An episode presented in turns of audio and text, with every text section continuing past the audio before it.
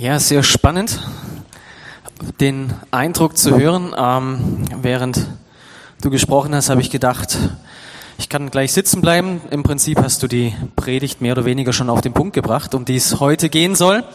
Die Geschichte von Abraham ist tatsächlich auch das, was äh, ich mitgebracht habe heute Morgen für euch und speziell eben auch diese Aussage Abrahams. Aber bevor wir da hinkommen, möchte ich euch noch in eine andere Szene mit hineinnehmen. Weltbekannter Roman. Äh, ich hoffe, ich verliere jetzt niemanden hier im Raum oder am Livestream, wenn ich euch in einem Gottesdienst am Beginn einer Predigt ein säkuläres Buch oder die Verfilmung wenigstens davon ähm, so ein bisschen versuche vor Augen zu halten. Es geht um den Herrn der Ringe. Äh, die Geschichte ist vielleicht bekannt. Es gibt eine Zeit, in der das Böse aufsteht.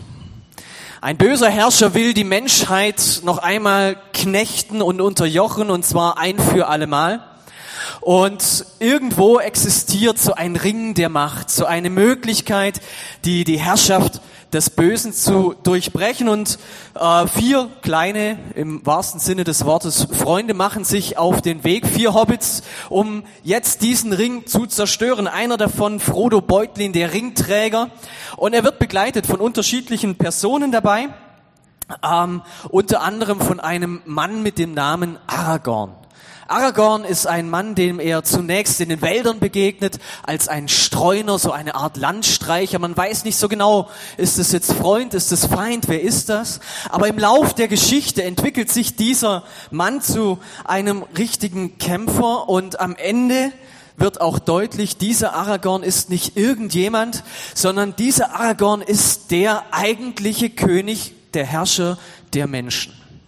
Und als dann am Ende Aragorn die Menschen noch einmal versammelt, um in eine letzte große Schlacht zu ziehen, weil sie nicht wissen, wie das Ganze ausgeht, um irgendwo diesem Hobbit Frodo die Möglichkeit nochmal zu geben, seine Aufgabe zu erfüllen. Ja, und am Ende das Böse dann tatsächlich besiegt wird, kommt es dann zu der Szene, die ihr hier seht. Das Böse wurde besiegt, die Menschheit versammelt sich, Aragorn wird zum König gekront, ein prächtiger Palast ähm, und die Krone wird ihm aufgesetzt, er schreitet die Treppe hinunter und während er die Treppe hinunterschreitet, beginnen die Menschen, die davor noch äh, sechs Stunden lang mit ihm im Film unterwegs waren, sich äh, mit ihm Seite an Seite gekämpft haben, sie beginnen sich vor ihm zu verbeugen. Und Während er durch diese Menschenmassen schreitet und alle niederknien, kommt er dann an diesen Punkt, wo er vor Frodo und seinen drei Freunden steht. Und auch sie beginnen sich jetzt vor ihm zu verbeugen. Er ist ja der König, er ist der große, er ist der mächtige Herrscher. Aber was er dann sagt, das ist etwas Besonderes. Er schaut sie an und sagt, meine Freunde, ihr verneigt euch vor niemandem. Und dann geht Aragorn selbst vor ihnen auf die Knie und mit ihnen, und das ist das Bild jetzt hier, das ihr seht, mit ihnen alle, die an dieser Szene beteiligt sind. Es ist eine, eine gigantische Szene am Ende eines langen Films mit epischer Musik unterlegt und der oberste Kommentar, wenn ihr das bei YouTube nachschaut, dort steht dann, bei dieser Szene fangen die meisten gestandenen Männer an zu weinen. Also, liebe Frau, wenn du mal deinen Mann weinen siehst, sehen willst, dann schau mit ihm neun Stunden Herr der Ringe. Äh, ich weiß nicht, wie die Szene im Buch äh, so, so wirkt. Ich habe das Buch tatsächlich nie gelesen. ähm, und die Frage ist, was hat das jetzt eigentlich mit Lobpreis zu tun und mit Abraham? In die Geschichte möchte ich euch auch hineinnehmen. In 1. Mose 22 lesen wir diese Geschichte, die etwas verstörend ist, wie manche Geschichten im Alten Testament durchaus verstörend sein können, wenn wir sie einfach mal so, ja, ganz realistisch uns vor Augen halten, was da eigentlich gerade wirklich passiert. Das ist ein anderes Thema, aber wir lesen, Abraham wird von Gott geprüft und Gott sagt zu ihm, geh in das Land Moria und opfere jetzt deinen Sohn. Und wir lesen, dass Abraham drei Tage lang auf dem Weg ist.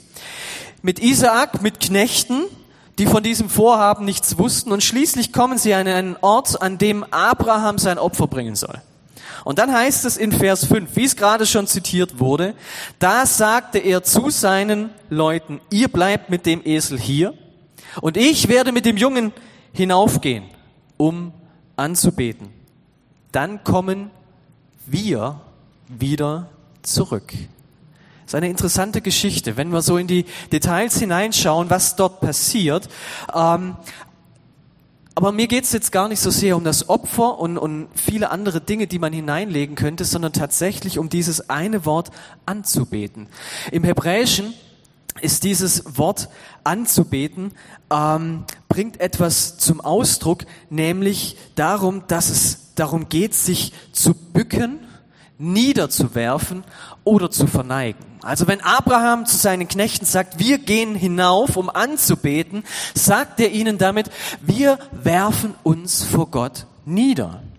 Und Abraham tat also genau das, was, und jetzt wieder den Übertrag, Herr der Ringe, die Menschen vor diesem neuen König Aragorn getan haben. Sie haben sich vor ihm verbeugt, sie haben ihm gezeigt, auch wenn wir jetzt die letzten Wochen und Monate mit dir unterwegs waren, Seite an Seite gekämpft haben, wir bekunden jetzt in diesem Moment, Du bist unser König. Du bist höher als wir. Du bist mehr als wir. Du bist der König und ich bin es nicht. Deswegen verbeuge ich mich vor dir, auch wenn ich dich gerettet habe, auch wenn ich mit dir unterwegs war. Wenn wir Seite an Seite gekämpft haben, du bist mehr als ich. Wir sind nicht auf Augenhöhe. Du bist höher. Das ist das eine. Und das andere ist das, was passiert, als eben Aragorn vor die Hobbits tritt und ihnen sagt, ihr verneigt euch vor niemandem. Vor was verneigt er sich? Er verneigt sich nicht vor, vor der Größe einer Person, also weder körperlich noch dessen, dass sie einen besonderen Titel hätten, sondern vor dem, was sie getan haben.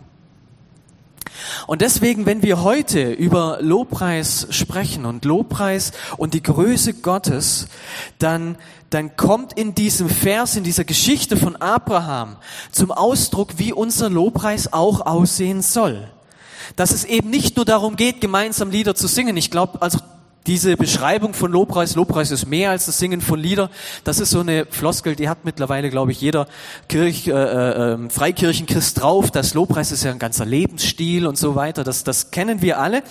Ähm, Lobpreis ist zutiefst eine Handlung, die jenseits von Musik und Liedtexten stattfindet. Und der Grund jetzt nochmal, warum steige ich ein mit Herr der Ringe? Weil es für mich eine Szene ist, die mir hilft, einen emotionalen Zugang zu diesem Text zu finden. Ich weiß jetzt nicht, wenn du den Film kennst, dann hoffe ich, dass du diese emotionale äh, Bindung auch aufbauen kannst zu dieser Szene. Wenn nicht, dann äh, darfst du es dir anschauen und wenn du überhaupt keine Lust dazu hast, ist das auch okay. Aber dann lass dich da ein bisschen mit hineinnehmen, um das, was es geht. Denn ich weiß nicht so genau, wie es hier ist, im Remstal zu leben. Ich persönlich habe meinen größten Teil des Lebens im, im, am Neckar verbracht und äh, an der Echerz, an der Filz, an anderen Flüssen. Und aber egal, wo ich hingekommen bin, es war überall so, dass ich einer Gesellschaft begegnet bin, in der man eigentlich sich immer so auf Augenhöhe begegnen begegnet. Ja, da so mit Hierarchien und was weiß ich und hin und her. Ja, natürlich gibt es Menschen, die eintragen mehr Verantwortung, die anderen haben eine bestimmte Rolle in der Gesellschaft, aber irgendwo so unterm Strich, wir begegnen uns auf Augenhöhe. Wir hatten vor zwei Wochen in Göppingen einen Gottesdienst bei uns in der Stadthalle. Der Oberbürgermeister war eingeladen, er hat ein Grußwort gebracht, aber das war so alles, was sich da abgespielt hat, das, das fand auf Augenhöhe statt, ja.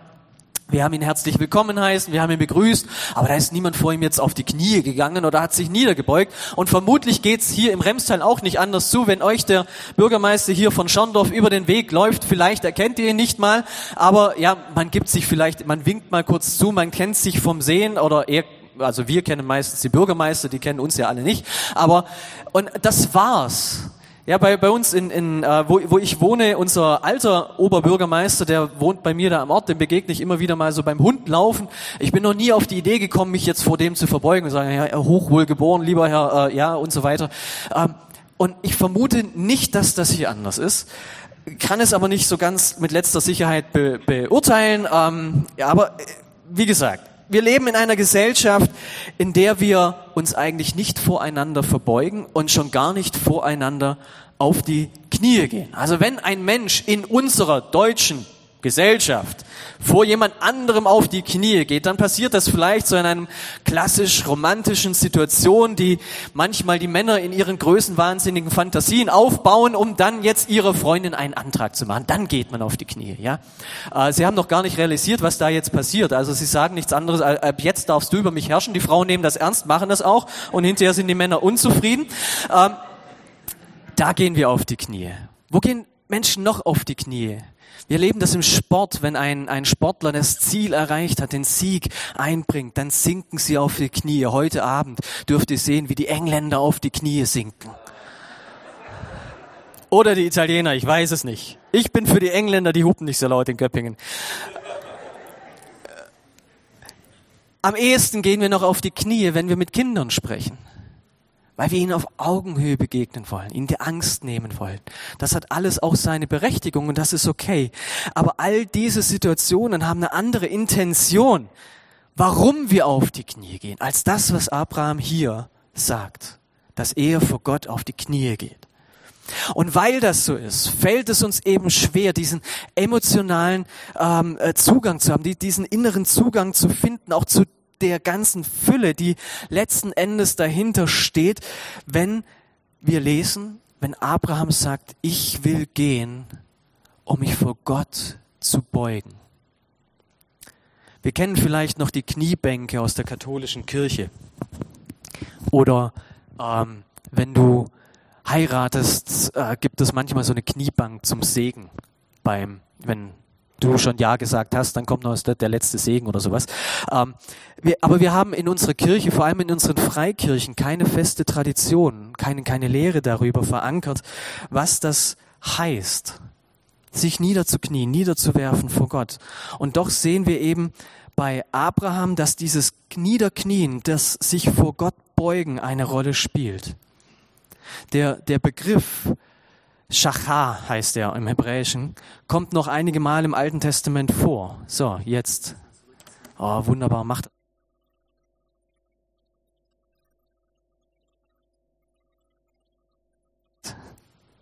So, jetzt weniger und mehr Botschaft. Ähm, der Begriff kommt nicht nur einmal im Alten Testament an dieser Stelle vor. Ähm, wir, wir finden ihn in den Psalmen, wir finden ihn bei den Propheten. Wir lesen im Neuen Testament davon, dass Jesus selber im Garten Gethsemane vor Gott auf sein Angesicht fällt.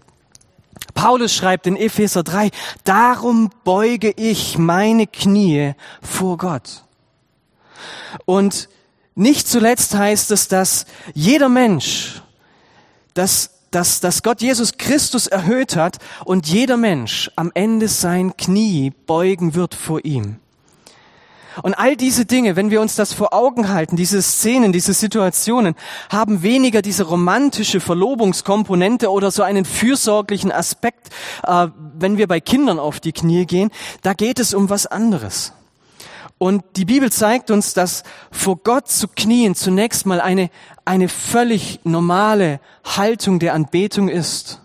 Und wenn die Bibel von Anbetung als ein vor Gott sich niederwerfen spricht, als ein vor Gott auf die Knie gehen spricht, dann hat das zutiefst etwas damit zu tun, dass wir uns unserer Situation bewusst werden, in der wir eigentlich sind. Und das ist eben genau das, was der Herr der Ringe mich lehrt. Da ist ein König, ja, da gibt's keine Queen von England bei uns. Ähm, da ist ein König, vor dem man auf die Knie geht. Das kenne ich nicht, aber ich sehe es in diesem Film und wenn ich es sehe, dann bin ich ein richtiger Mann und weine, weil das so ergreifend ist. Und dieser König wird gekront, alles klar. Er ist der König, ich bin es nicht und so weiß ich auch in dieser Situation, in diesem Moment, wenn ich Gott anbete und vor ihm auf die Knie gehe, um das nochmal so vor Augen zu halten. Ich habe gerade nochmal auch im Lobpreis drüber nachgedacht. Wir, wir, wir stehen auf zum Lobpreis. Wäre mal interessant, äh, heute Abend, Lobpreisabend, ich weiß nicht, wer den leitet, äh, zu sagen, nicht, kommt, lasst uns alle miteinander aufstehen, sondern komm, geh auf die Knie. Meine andere Haltung gehen. Äh, wir, wir stehen auf zum Lobpreis und dann, dann sind wir charismatisch und wir heben unsere Hände. Wir erheben Gott. Aber es geht nicht darum, alleine, dass wir Gott erheben im Lobpreis, sondern es geht auch darum, dass wir vor ihm auf die Knie gehen und erkennen, dass ich ihn gar nicht erheben muss, weil er ist schon so hoch. Es geht darum, dass, dass ich vor ihm auf die Knie gehe, weil er der ist, wer er ist. Er ist der König. Er ist größer als ich. Der liebende Vater, bei dem ich auf den Schoß gehen darf, das ist er auch. Aber er ist eben dennoch, ich glaube an Gott, den Vater, den allmächtigen Schöpfer des Himmels und der Erde. Er ist der Schöpfer und damit mein Schöpfer, derjenige, der mich gemacht hat. Und es gibt einen Unterschied zwischen mir und ihm. Keinen Unterschied, der unüberwindbar ist. Das ist eher das Problem menschlicher Hierarchien, dass wir, wenn wir denken in Hierarchien und es ist einer größer als ich und er ist der König, das, was passiert, was Menschen tun, ist Mauern bauen, Zäune aufzustellen, einen Sicherheitsdienst engagieren und dann stehst du vor dem Zaun am Buckingham Palace und guckst, ob vielleicht irgendwo die Queen am Fenster vorbeikommt. Das ist, was Menschen tun. Gott ist derjenige, der so viel über uns steht, als der Herrscher, als der Allmächtige der Abraham nicht zur Audienz bittet, sondern der zu ihm kommt in sein Zelt, der an seinem Tisch sitzt, mit ihm isst, mit ihm redet. Und trotzdem wusste Abraham um die Größe Gottes, wusste er, dass Gott mehr ist als er. Und sagt er zu seinen Knechten, wir wollen hingehen, um Gott anzubeten, um vor ihm auf die Knie zu gehen, um uns vor ihm niederzuwerfen. Ihr Lieben, das, was hier passiert, wenn wir Gott in dieser Haltung begegnen, da, da, da entsteht etwas in uns. Denn wenn ich mir ganz körperlich durch meine Haltung bewusst mache, Gott ist größer als ich, wenn ich vor ihm auf die Knie gehe und mich vor ihm beuge, wenn ich mich bewusst klein mache und dieses sperrige Wort vor ihm demütige, wenn ich sage, Gott, du bist größer als ich, dann hat das eine Auswirkung auf mich und alles andere, was ich danach sage. Dann, dann rede ich nicht einfach nur irgendwie belanglose Dinge vor mich hin. Dann, dann hat das konkrete Auswirkungen auf meine Gebete.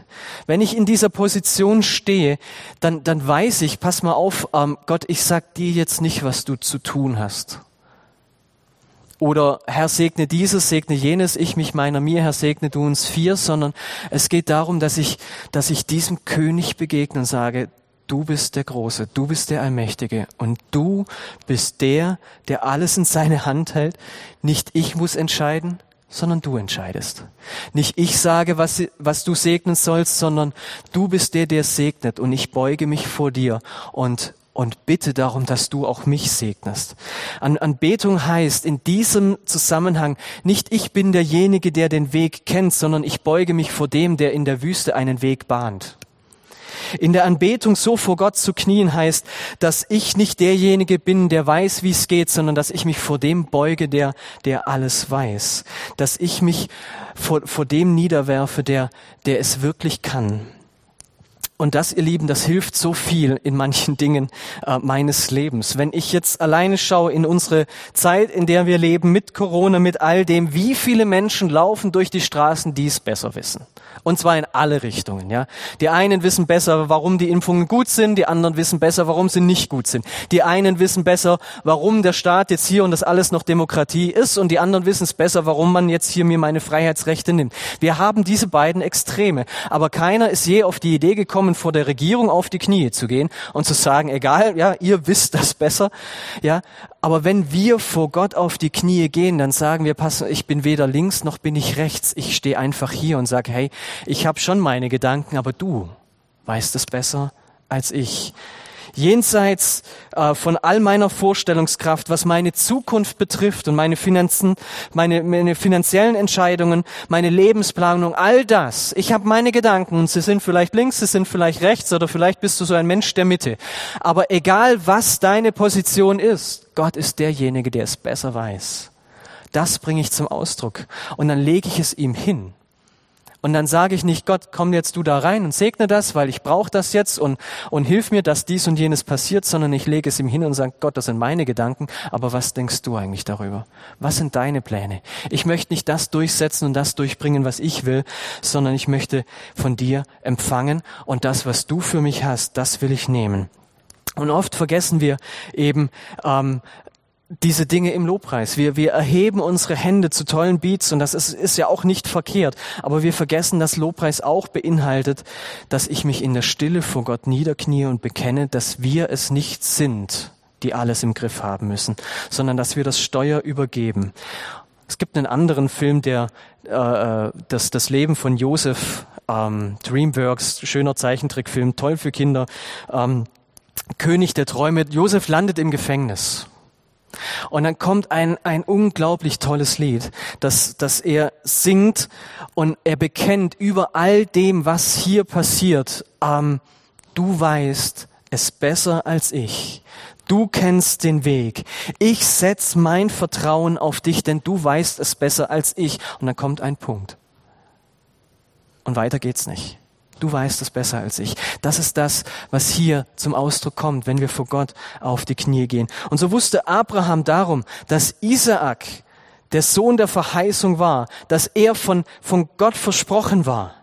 Aber er sagte Gott in dem Moment, als er ihn aufforderte zu, zu opfern, ich mach mich auf den Weg. Und alles, was er seinen Knechten sagte, ich werde mit Isaak hingehen, um mich vor Gott niederzuwerfen, um ihn anzubeten. Und ich möchte uns diesen Punkt so sehr in unser Herz hineinpflanzen. Lobpreis heißt, mich vor Gott zu beugen und zu sagen, ich habe keine Ahnung, was hier passiert, aber du weißt es besser als ich. Und wo wir das tun, passiert etwas Zweites. Dort, wo ich vorher auf die Größe meiner Umstände geschaut habe. Ich meine, Abraham war drei Tage unterwegs. Er hat viel Zeit gehabt, sich Gedanken zu machen. Dort, wo ich ähm, vorher vielleicht auf Umstände geschaut habe, richtet sich mein Blick auf die Größe Gottes. Und ich bekenne durch meine Körperhaltung, dass Gott größer ist als ich und als meine Umstände. Das ist dieser zweite Punkt, der, der so wichtig ist. Als Isaak nämlich seinen Vater fragte, was werden wir jetzt eigentlich opfern? Also wir sind jetzt dahin, du sagst, wir gehen da hoch, aber jetzt bist du und ich und Holz und Messer. Wo ist das Opfertier? Berechtigte Frage antwortet Abraham seinem Sohn Isaak, Gott wird ein Opfer ersehen.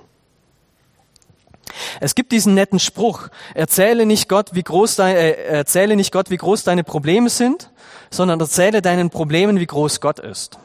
Ja, auch wenn ich glaube, dass es berechtigt ist, seine, Gott seine Not und sein Leid zu bringen. Ähm, ich meine, in der Bibel gibt es ein ganzes Buch, das Klagelieder heißt. Aber am Ende passiert eben genau das, wo ich mich vor Gott beuge. Äh, wenn ich mit ihm rede, mit dem rede, der größer ist als ich, dann rede ich auch mit dem, der größer ist als meine Probleme und dann verändert sich meine Sicht auf meine Probleme.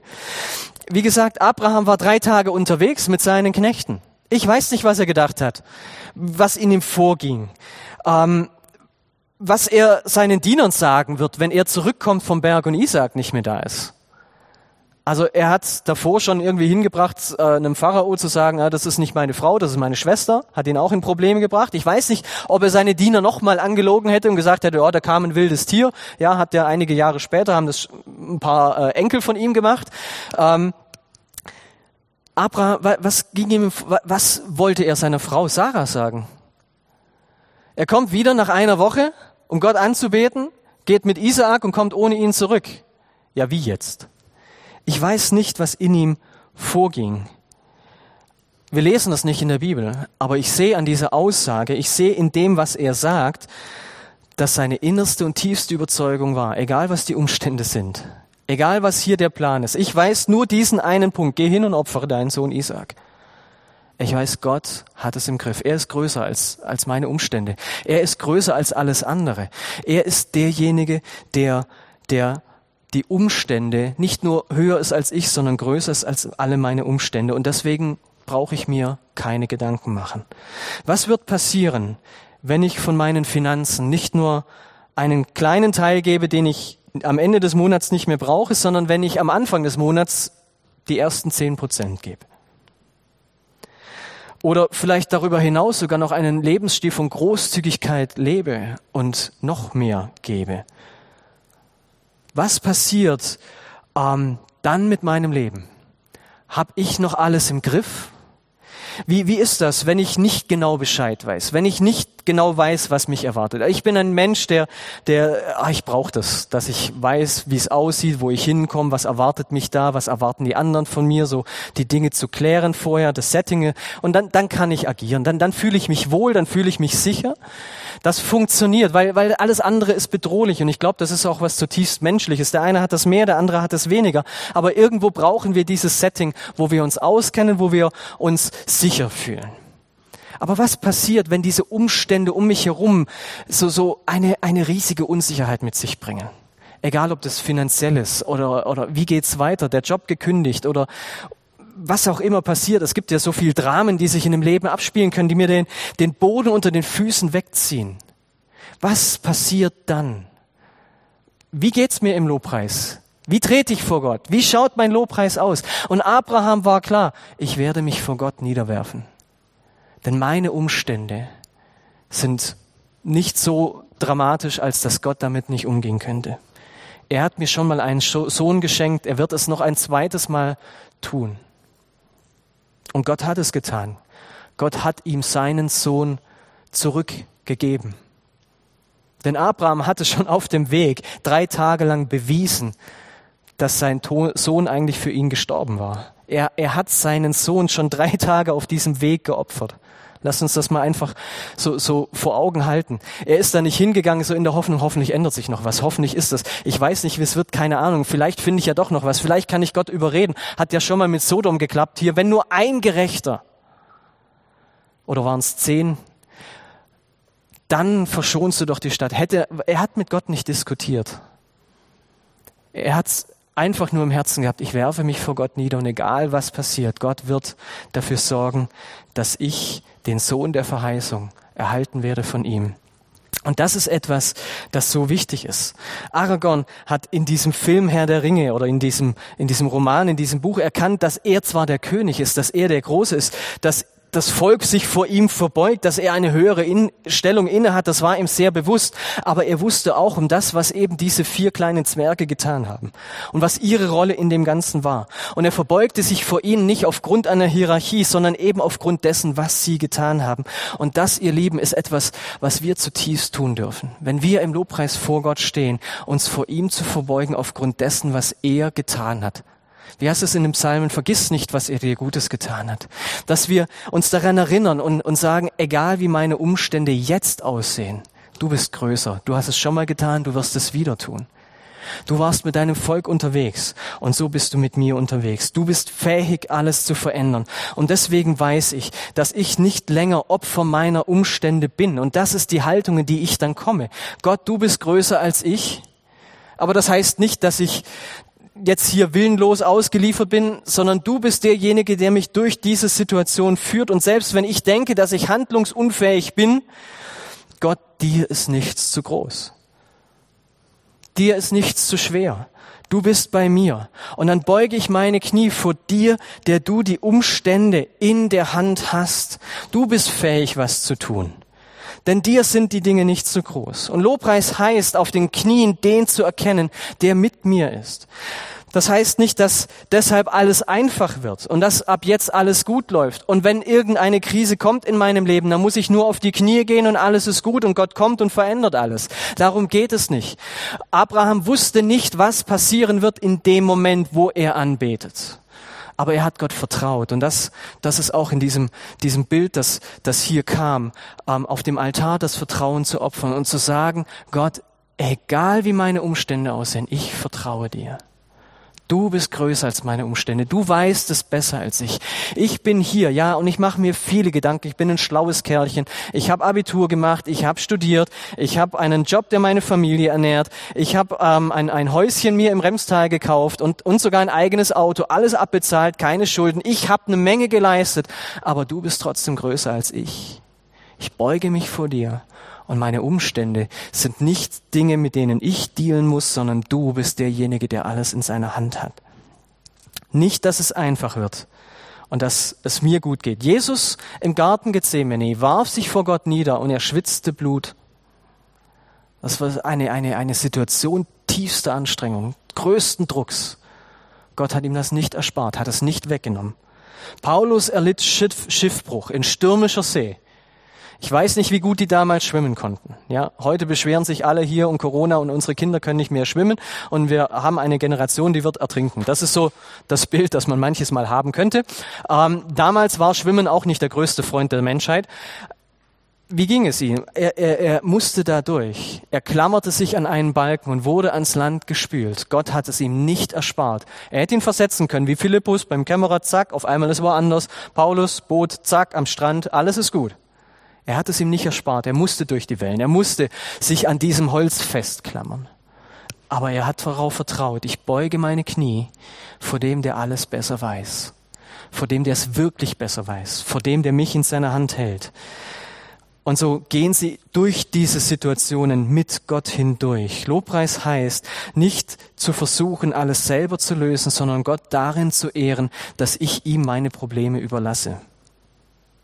Das ist mal eine interessante Form von Lobpreis ich überlasse dir meine Probleme. Und nach dem Lobpreisabend nehme ich sie nicht wieder mit nach Hause, sondern ich lasse hier meine Not, meine Sorgen, meine Ängste. Ihr Lieben, im Lobpreis Gottes Größe vor Augen zu halten, ihn anzubeten, indem wir vor ihm auf die Knie gehen, in der Haltung, dass Gott größer ist als ich, in der Haltung, dass Gott größer ist als meine Umstände, da verändert sich etwas in meinem Inneren. Da können dann Blitze und Donner kommen. Unsere Tochter hat gerade eine ganz, ganz schwierige Zeit mit all den vielen Unwettern. Äh, für sie ist es so ganz unheimlich und gruselig. Und sie sucht dann die Nähe zu denen, von denen sie weiß, dass sie größer, größer sind. Zu Mama und Papa und dann, ha, und das ist ganz aufregend und alles.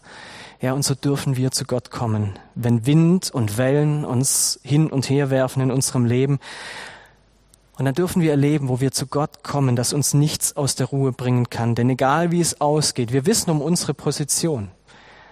Es ist nicht unsere Sache, hiermit zurechtzukommen, es ist Gottes Sache. Und wir wissen, was uns am Ende erwartet. Abraham wusste, er konnte drei Tage unterwegs sein, weil er wusste, dass Gott die Dinge in seiner Hand hält. Er konnte seinen Dienern sagen, wir gehen hin, um uns vor Gott niederzuwerfen. Und er konnte Isaak sagen, dass Gott schon ein Opfer sehen wird, weil er wusste, dass Gott größer ist, weil er wusste, dass Gott die Umstände in seiner Hand hält. Jesus wusste, dass Gott alles richtig machen wird und deshalb konnte er ans Kreuz gehen. Deshalb kamen nicht die Legionen von Engeln, um ihn aus all dem rauszuhauen. Deswegen stieg er nicht vom Kreuz hinab. Und auch, auch, ja, ich kenne euch nicht hier. Äh, du hast gesagt, ich kenne euch nicht, weiß nicht, wie ihr hergefahren seid heute Morgen vor dem Gottesdienst. Mir geht's noch viel mehr so. Ich kenne euch nicht mal mit Namen. Ich weiß nicht, wo du gerade persönlich stehst und wie deine Lebensumstände aussehen. Jede Lebensphase hat seine Herausforderung. Aber das, was ich dir heute Morgen zusprechen möchte, ist, dass dort, wo du dich im Lobpreis vor Gott nieder beugst, wo du bekennst, dass Gott größer ist als du, wo du ihm deine Umstände und Lebenssituationen überlässt, all deine Sorgen, deine Ängste, deine, deine Konflikte, in denen du stehst, wie groß auch immer sie sein mag. Und ja, der Druck mag groß sein und du magst Blut und Wasser schwitzen. Aber ich möchte sagen, wo du dich vor Gott beugst, da wird ein übernatürlicher Frieden in dein Leben hineinkommen.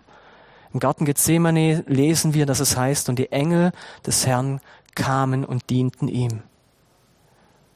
Und Gott hatte sich ein Opfer ersehen und da war dieser Widder im Busch. Und ich weiß nicht, was Gott für dich im Busch hat. Aber ich möchte das zusagen, er hat etwas. Er hat etwas dort, wo du dich vor ihm niederbeugst und nicht versuchst selber jetzt irgendwie mit Lehm und Dreck und Schlamm dein eigenes Lämmchen äh, und dann noch ein bisschen äh, Wolle drumrum und dann Gott zu sagen, guck mal, habe ich gemacht, ist mein Opfer für dich. Sondern zu sagen, Herr, ich bin hier und ich habe nichts und meine Hände sind leer und du bist der Herr, mein, der Herr über meine Umstände. Dass du sagen kannst, Gott wird alles regeln. Ihr Lieben, das verändert unsere Situation. Und deshalb möchte ich uns heute Morgen dazu einladen, im Lobpreis genau das zu tun. Auch hier Sonntagmorgens in der Gemeinde zu den tollen Beats und zu dem Stehen und Hände heben, auch immer wieder neu darüber nachzudenken, vor Gott nicht auch mal auf die Knie zu gehen. Und zwar nicht daraus, dass, deshalb, weil es gerade so emotional eine schöne Situation ist und ich, ich beug mich jetzt da so aus Ehrerbietung, sondern, sondern in einer demütigen Haltung. Gott, du bist größer als ich und der Herr über meine Umstände. Vor ihm auf die Knie zu gehen. Und dann wirst du erleben, dass es nicht einen Herr der Ringe braucht, um die Menschheit zu retten, sondern den Herrn der Dinge, der dich gerettet hat. Amen.